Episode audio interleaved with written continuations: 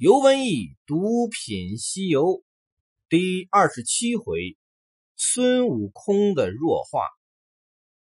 观音两百多年前为什么派自己的守山大神到自己的观音禅院呢？这个要分两步来说。我们先了解一下守山大神，也就是黑熊精。来到观音禅院后，为什么要和金池长老交友，还传他养神服气之术呢？金池长老有个特点，爱慕虚荣，非常讲究表面上的光彩，也可以说视宝如命。他的穿着是这样的：头上戴一顶毗卢方帽。毛晶石的宝顶光辉，身上穿一领锦绒偏衫，翡翠毛的金边晃眼。金池长老的僧帽，镶的是珠宝中稀有而名贵的毛晶石，僧衣以细小的翡翠渡边。当唐僧来到观音禅院后，金池长老出现了。老和尚说。世间小的们听说东土唐朝来的老爷，我这才出来奉见。这里要注意，金池长老是听说来了东土唐朝的老爷，才出来奉见的。原因呢？金池长老出现后，先叫献茶，有一个小童拿出了一个羊脂玉的盘儿。有三个法兰镶金的茶盅，又一个小童提一把白铜壶，斟了三杯香茶，真个是色凄流蕊艳，味胜桂花香。三藏见了，夸爱不尽，道：“好物件，好物件，真是美食美器。”那老僧道：“无言，无言。”老爷乃天朝上国，光览奇珍，似这般器具，何足过奖？老爷自上邦来，可有什么宝贝借与弟子一观？金池长老出来见唐僧的原因，确实比较简单，是因为他相信东土唐朝来的一定有宝贝。结果，孙悟空拿出了袈裟，金池长老因示宝，放火行凶，要烧死唐僧师徒。孙悟空知道后，到南天门借来广目天王的避火罩，罩住了唐僧与白马，还有行李。他却不去救火，反而还要放风，火烧观音禅院。而这把火在孙悟空的风的帮助下，惊动了黑熊精。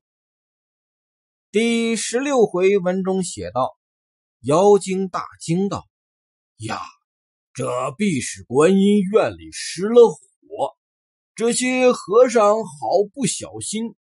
我看时与他救一救来。’好妖精纵起云头，即至烟火之下。”果然冲天之火，前面殿宇皆空，两廊烟火方着。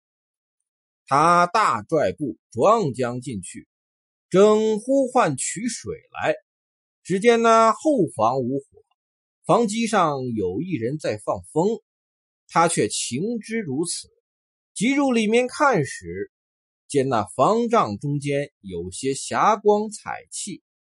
台案上有一个青毡包袱，他解开一看，见是一篮锦莲袈裟，乃佛门之异宝，正是才动人心。他也不放火，他也不叫水，拿着那袈裟，趁哄打劫，拽回云步，径转东山而去。在这里，我们看出几点：第一。黑熊精和观音禅院是有感情的，发现禅院起火后大惊，还怪和尚不小心，并且去救火。第二，黑熊精发现这火是有人在放风箱住的，他就情知如此，火也不去救，直入方丈室。也就是说，黑熊精知道这火是有人在放风后，他就知道方丈室有宝了。第三，黑熊精是急入方丈室。直接找的是台案上的包袱，结果拿了袈裟就走人。也就是说，黑熊精拿走袈裟这件事，要比观音禅院被烧来的重、来的痛、来的重要。现在我们来总结一下：守山大神，也就是黑熊精，之所以和金池长老交朋友，还传他养神服气之术。是因为金池长老的贪，由于金池长老的贪，才有孙悟空的卖弄宝贝；由于孙悟空的卖弄宝贝，才有金池长老的放火行凶。结果黑熊精拿到了袈裟，这就是观音两百多年来派自己的守山大神。到自己的观音禅院的第一步，先拿走袈裟。黑熊精拿走袈裟后，孙悟空来到黑风山，和黑熊精来了个三番战。第一战，黑熊精与行者斗了十数回合，不分胜负。渐渐红日当午，那黑汉举枪架住铁棒道。孙行者，我两个妾收兵，等我进了山来，再与你赌斗。那怪虚晃一枪，侧身入洞，关了石门，却说行者宫门不开，只得回观音院。第二战，他两个从洞口打上山头，在山头又杀到云外，吐雾喷风，飞沙走石。直斗到红日西沉，不分胜败。那怪道：“姓孙的，你且住了手。今日天晚，不好相持。你去，你去，待明日来，与你定个死活。”这黑汉化作清风，转回本洞，紧闭石门不出。行者却又无计奈何，只得回到观音院。三藏道：“你手段比他如何？”行者道：“我也硬不多，只战个平手。”第三战，孙悟空变成仙丹，观音变成灵虚子，也就是苍狼精。孙悟空进入黑熊精的肚子里，菩萨现出本相。问妖取了佛衣，行者早已从鼻孔中出去。菩萨又怕那妖无礼，却把一个箍丢在了那妖的头上。从这三战来看，黑熊精只要关了门，孙悟空就攻不进去了。观音来了也并没有交战，直接用了箍，黑熊精。就被降服了。那么黑熊精到底有多少实力？不清楚。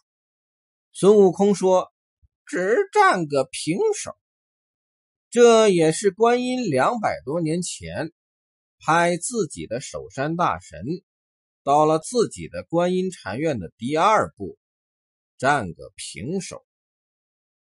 现在回过来看。黑熊精原来是观音落家山后的守山大神，人家要是来拜访观音，肯定是走前门的，这是礼貌，也是尊重。那么落家山后的守山大神，基本上就没人知道，而他又是在两百多年前下界的，因此他的身份对于道教来说比较神秘。或者说，名不见经传，默默无闻。那么现在就比较清楚了。观音派自己的守山大神下界的目的是，五百年前大闹天宫的孙悟空只能和名不见经传的黑熊精打个平手，孙悟空不再强大了。也就是说，取经队伍在道教的监视下是个不强大的队伍，这也是取经的第一步。孙悟空的弱化，或者说隐藏实力。那么接下来第二步、第三步是什么呢？我们下回再说。